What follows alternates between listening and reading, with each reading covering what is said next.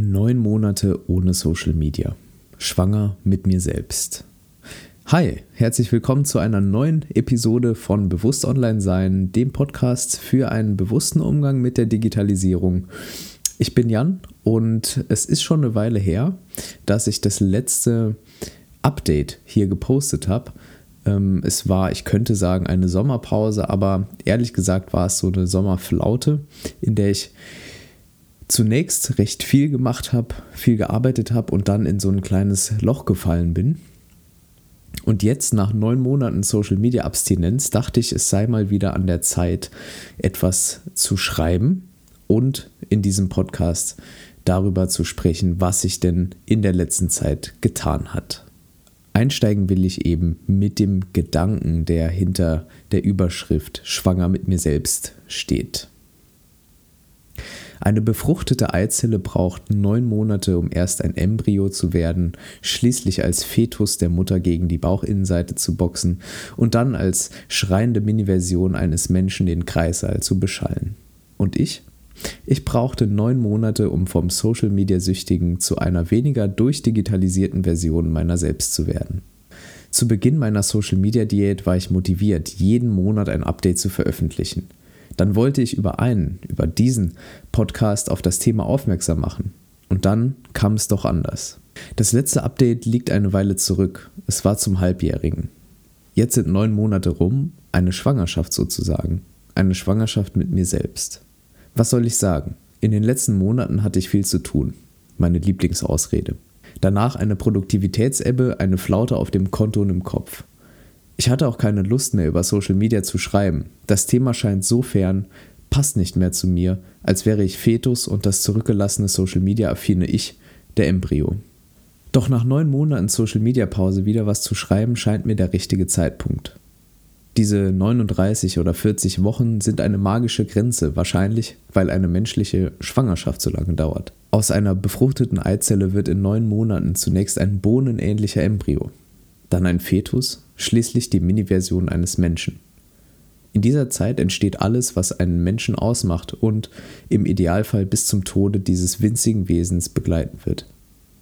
So ein bisschen ging es auch mir. Ich brauchte neun Monate Abstand von Facebook, Instagram, Twitter und so, um diese Metamorphose zu durchleben.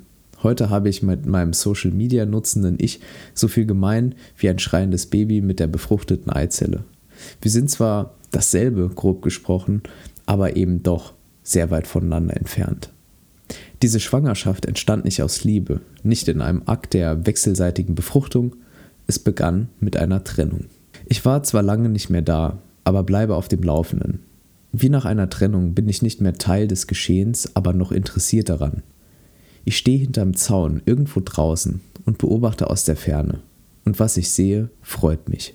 Die Plakate in London und an deutschen Bushaltestellen, die Erklärungsversuche, angedrohte Milliardenstrafen, das Abwandern ehemaliger Mitstreiter, das Sterben einverleibten Intellekts. Das F in Facebook stehe für Fehler, heißt es auf einem Plakat. Man müsse etwas ändern. Doch Fehler nur aufgrund schwankender Börsenkurse und öffentlichen Unmuts einzugestehen, zeugt nicht gerade von Authentizität. Aber das passt ja zur Inszenierung auf den eigenen Plattformen. Zeitgleich verlassen die Gründer von WhatsApp und Instagram das Unternehmen, teilweise auf mehrere hunderte Millionen Dollar verzichtend. Mitarbeiter von weniger öffentlichem Interesse bekunden ihren Unmut über Geschäftspraktiken von Facebook. Und was macht Zuckerberg? Wahrscheinlich weiterhin am Wasser nuckeln und versuchen wie ein mitfühlender Mensch zu wirken. Derweil bin ich glücklich mit meiner Entscheidung, mit der Trennung. Zu viel war vorgefallen, zu viele Fehler wurden gemacht, zu viel Zeit verschwendet, zu viel Maskerade, zu wenig Echtheit. Zu viel Verrat und Ausverkauf. Eine letzte Chance, die verdient jeder. Ab einem bestimmten Punkt jedoch hilft nur noch die sofortige Trennung. Die letzten neun Monate waren manchmal busy, dann fast zu ruhig, immer mal wieder sehr schön, genauso oft aber auch schwierig. Das nennt man wohl Leben. Und ich bin froh, mich nicht mehr mit dem Dauergrinse und Always Happy Lifestyle auf Instagram zu vergleichen.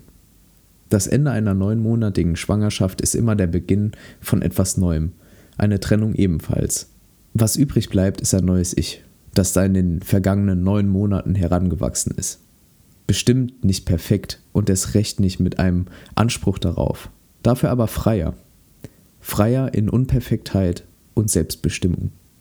Ja, ihr Lieben, das war mein Text zum neunmonatigen Social Media Abstinenz Jubiläum, den ich auf ähm, janrein.de veröffentlicht habe, wie immer.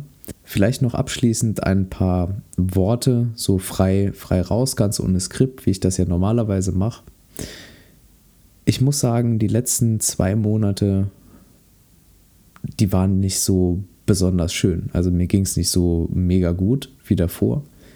Ich habe auch ehrlich gesagt nicht viel zu berichten und ich hatte auch keine Lust, irgendwie den Lehrenden oder Belehrenden zu mimen und dabei irgendwie im echten Leben einfach nicht so gut drauf zu sein. Ich war eher in so einem, in einem Loch. Ich wollte mich in so ein seelisches Schneckenhaus zurückziehen. Und da hat es einfach auch nicht dazu gepasst, dass ich eben weiterhin Podcasts veröffentliche und weiterhin auf meinem Blog schreibe. Weil schließlich war ja genau das der Grund, warum ich eine Social-Media-Pause wollte. Und zwar, um das echte Leben wieder mehr zu spüren und weniger diesen dauergrinsenden PR-Kram abzuziehen, der ansonsten eben die Social-Media-Welt bestimmt, diese Fake-Welt einfach. Und in meinem Schneckenhäuschen habe ich mich dann wieder ein bisschen, muss ich sagen, gehen lassen und mehr YouTube-Videos geschaut. YouTube gehört ja zu der, oder ist ja eine der Plattformen, die ich weiterhin nutze. Die meiste Zeit über habe ich YouTube genutzt, um eben informative Videos zu schauen, Dokus, Anleitungen und so weiter. Aber als es mir jetzt so in den letzten Monaten nicht so gut ging, in den letzten zwei Monaten, habe ich es auch oft zur Ablenkung genutzt. Und das ging mir dann wirklich irgendwann tierisch auf den Sack. Auf jeden Fall habe ich dann auch, wie das so ist, Videos vorgeschlagen bekommen durch den wunderbaren YouTube-Algorithmus, die dann von Trennungen kundeten und so weiter.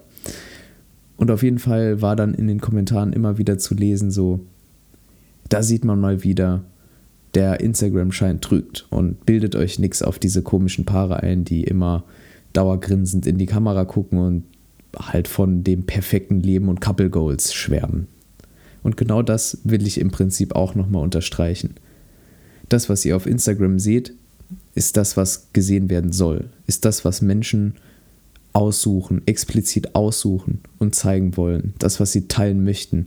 Egal, ob das jetzt gebrandet ist als Happy Lifestyle, Couple Goals oder von mir auch aus, von mir aus auch Authentizität. Schlussendlich ist auch eine gewisse Rüpelart oder dass man vermeintlich die Wahrheit spricht und Dinge aufdeckt. Das ist auch ein selbst inszeniertes Image, was man dann auf diesen Plattformen verkauft. Das mag besser sein und authentischer, aber nichtsdestotrotz, behaltet immer im Hinterkopf, ihr seht genau das, was ihr sehen sollt. In diesem Sinne wünsche ich euch alles Gute und bis zur nächsten Episode bei Bewusst Online Sein. Ciao.